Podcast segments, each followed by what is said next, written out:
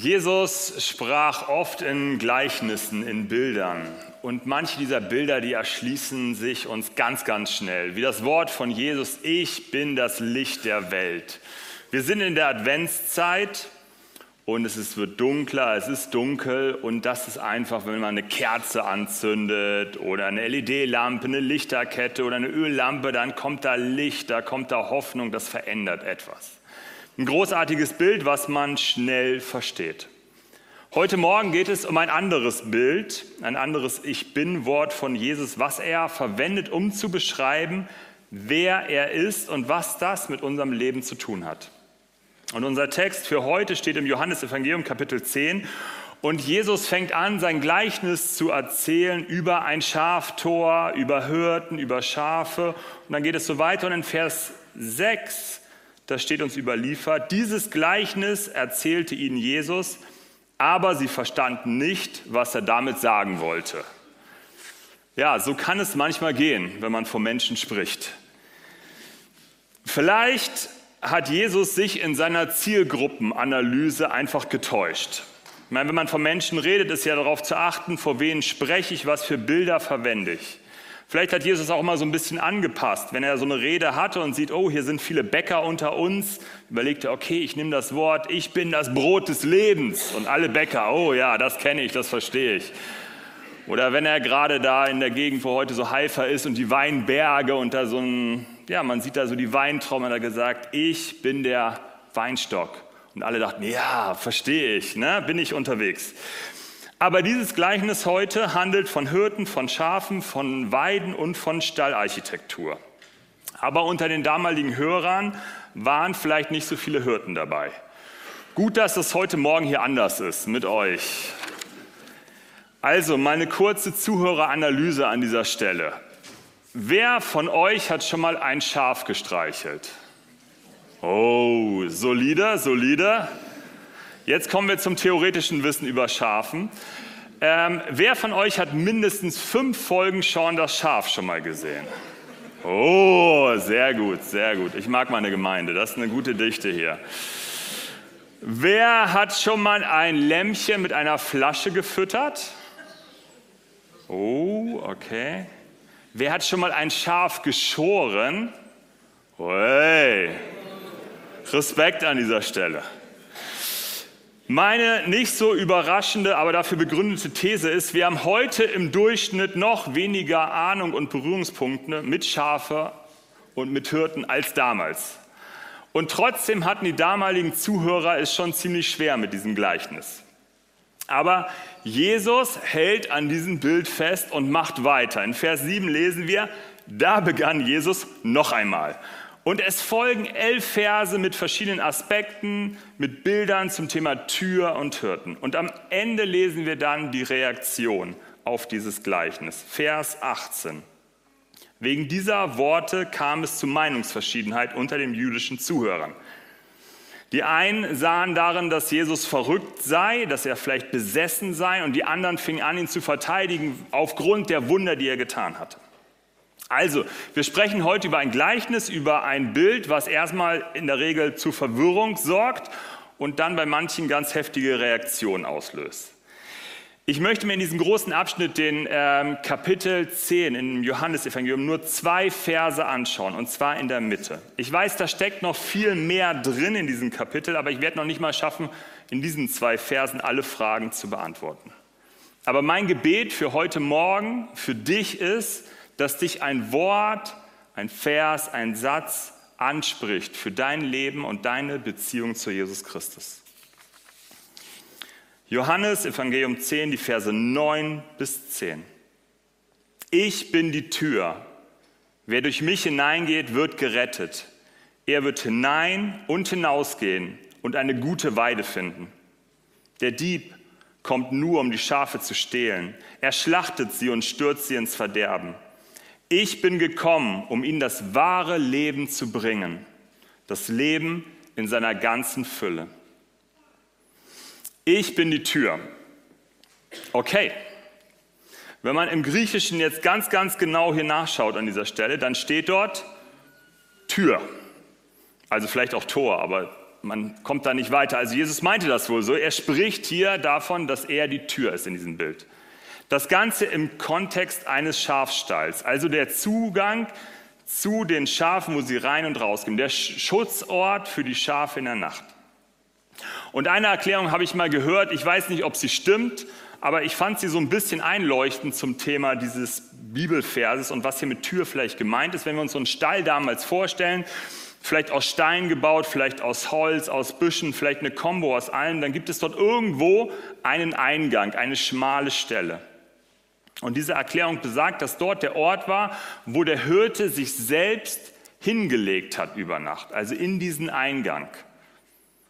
Und somit wurde er zur Tür. Somit konnte er kontrollieren, wer kommt hier rein zu den Schafen und welches Schaf will vielleicht noch mal raus. Damit ist der Hirte selbst die Tür. Also sowas wie ein Türsteher. Die von euch, die viel auf Partys unterwegs sind oder unterwegs waren, die kennen das. Am Türsteher kommt man selten vorbei.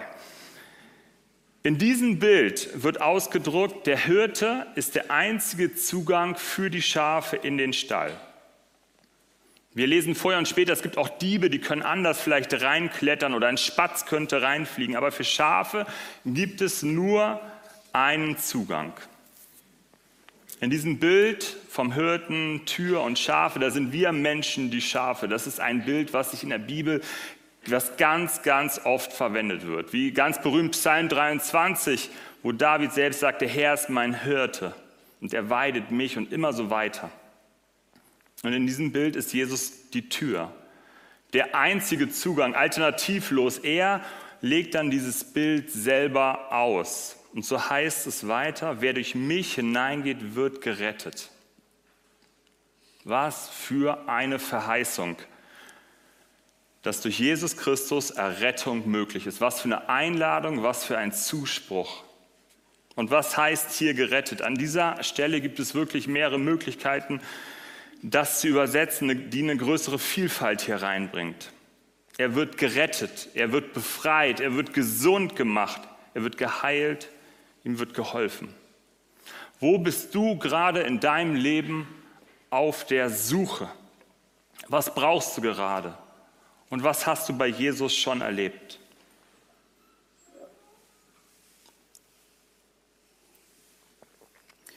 Gerettet als Rettung der Schafstall. Hier ist Schutz, hier ist vielleicht Gewissheit, hier gehöre ich dazu. Es ist der Zufluchtsort, es ist irgendwie das Zuhause für die Schafe. Ich bin die Tür. Wer durch mich hineingeht, wird gerettet. Aber der Text geht noch weiter und er wirft einige Fragen bei mir auf. Er wird hineingehen und hinausgehen und eine gute Weide finden. Also das Ziel ist irgendwie nicht nur der Stall als sicherer Ort für die Schafe, sondern hier ist von Bewegung die Rede, von hinein und hinausgehen. Zwei Orte, der Stall und die grüne Weide. Und bei einem Gleichnis kann man sehr schnell in die Falle rutschen, zu viel in ein Gleichnis rein zu interpretieren und irgendwie von der Kernaussage wegzurutschen. Und es gibt da manchmal ein zu viel. Aber trotzdem findet sich dieser Satz hier in diesem Gleichnis. Was ist damit gemeint? Er wird hinein und hinausgehen und eine gute Weide finden.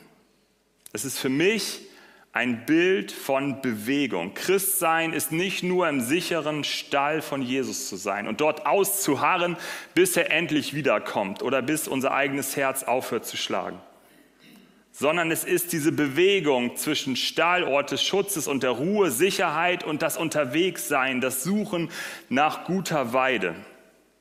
Bei guter Weide, da denke ich an eines der berühmtesten Bilder unserer Zeit, die von euch, die bei den Anfängen dabei waren, als so Windows-Computer auf den Markt gekommen sind, kennen vielleicht diesen Moment, als sie dann Windows XP installiert haben auf ihren Computer und auf einmal dieser wunderschöne Hintergrund aufkam, dieser grüne Hintergrund, diese Hügel, das Paradies eines Schafes, der Sehnsuchtsort eines Schafes. Wunderschöner Hintergrund. War auch ein technisch großer Sprung damals. Ein glückliches Schaf braucht beides. Nur im Stall rumzusitzen ist ungesund und nur auf der grünen Wiese, egal wie grün sie ist, zu sein ist auch nicht gesund, weil spätestens nachts machen sich Löwen und Wölfe auf die Suche nach einem Nachtsnack und dann möchtest du nicht alleine auf einer grünen Wiese stehen. Was könnte dieser Teil von Vers 9 für uns bedeuten? Er wird hinein und hinausgehen und gute Weide finden. Was mich dabei angesprochen hat im Nachforschen darüber ist eine Auslegung einer der berühmtesten Kirchenväter, Thomas von Aquin, der es so sagt, der Stall als Ort des kontemplativen Lebens. Also der Stall als der Ort, wo man bewusst Zeit mit Gott verbringt. In der Stille, im Gebet, in Gottesdiensten, im Bibellesen, in darüber nachdenken über sein Wort. Und diese Dimension unseres Glaubens, die erleichtert uns, uns auf Gottes Stimme auszurichten, sie zu hören, mehr über uns selber zu erfahren und in die Gemeinschaft mit ihnen hereinzuwachsen. Der Stall als Ort und dann die grüne Weide, das Hervortreten ins aktive Leben. Unser kontemplatives Leben soll nicht isoliert sein, vielmehr soll es soll daraus so ein Hervortreten und so ein aktives Leben manifestieren sich daraus. Und wir sehen das exemplarisch auch im Leben Jesu, wie er sich zurückzieht in Zeiten der Stille, des Gebetes und dann wieder voll reingeht in das wahre Leben, in die Herausforderungen mit den Menschen um ihn herum, mit den Nöten und den Bedürfnissen. Das sind nicht zwei getrennte Bereiche, sondern sie sollen miteinander verschmelzen. Es gehört beides dazu. Der Glaube an Jesus hat etwas mit unserem ganzen Leben zu tun, mit allen Bereichen, mit allen Zeiten. Und gleichzeitig hängt dieses Bild natürlich auch an einigen Punkten. Und trotzdem will ich dich fragen, wie geht es dir gerade? Welche Einladung von Jesus brauchst du gerade, vielleicht auch für diese Adventszeit? Hier ist der Stall, Rettung, Schutz, Ruhe, Auftanken, die Nähe zu den anderen Schafen. Denn Gott ruft uns nicht nur allein in den Stall, sondern er ruft mehrere. Wir sind zusammen auf dem Weg dieser Nachfolge. Oder die grüne Wiese, die grüne Weide, das Leben, das Abenteuer, das Entdecken, die Herausforderungen, aber auch das Entdecken, versorgt zu werden. Unsere Sehnsuchtsorte. Ich bin die Tür, wer durch mich hineingeht, wird gerettet. Er wird hinein und hinausgehen und eine gute Weide finden. Es ist eine Einladung und es ist Ausdruck von einem Glauben, der in Bewegung ist. Vers 10. Der Dieb kommt nur, um die Schafe zu stehlen. Er schlachtet sie und stürzt sie ins Verderben. Ich bin gekommen, um ihnen das wahre Leben zu bringen, das Leben in ganzer Fülle. Was für ein Kontrast, den Jesus hier aufzeigt. Jesus, der einlädt, gerettet zu werden, seine Einladung zu der grünen Weise und dann der Dieb, der kommt, um nur zu zerstören, zu schaden, zu vernichten.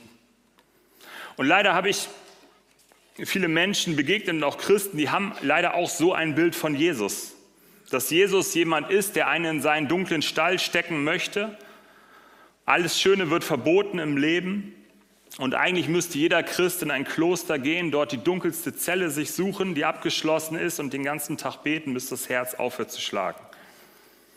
Und Jesus ist die Tür, die sagt, hier kommst du nicht raus. Aber Jesus sagt, ich bin gekommen, um ihnen das wahre Leben zu bringen, das Leben in seiner ganzen Fülle. Was für eine Aussage. Ich meine, darüber kommt eigentlich nichts mehr aus meiner Sicht. Eine andere Übersetzung beschreibt es so, ich bin gekommen, damit sie Leben haben und es im Überfluss haben. Überfluss, der Becher ist voll, der Becher ist so voll, dass es sogar überläuft. Ich weiß nicht, wer von euch schon mal in Amerika war, wenn man in Amerika in manchen Läden ist und man nimmt sich eine Cola to go, dann ist das nicht so ein kleiner Pappbecher, sondern es sind Riesenbecher, wo man eine ganze Familie mit satt kriegt, allein schon an Kalorien.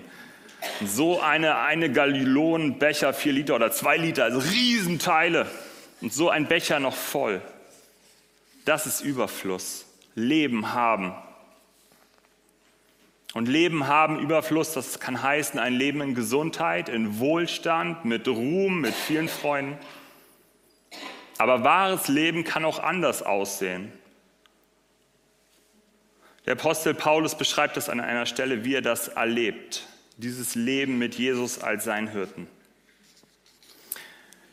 In dem Philippusbrief, Kapitel 4, Vers 11. Ich habe gelernt, in jeder Lage allein zurechtzukommen. Ich kenne den Mangel, ich kenne auch den Überfluss. Alles und jedes ist mir vertraut. Das Sattsein wie der Hunger, der Überfluss wie die Not. Ich bin allem gewachsen durch dem, der mich stark macht.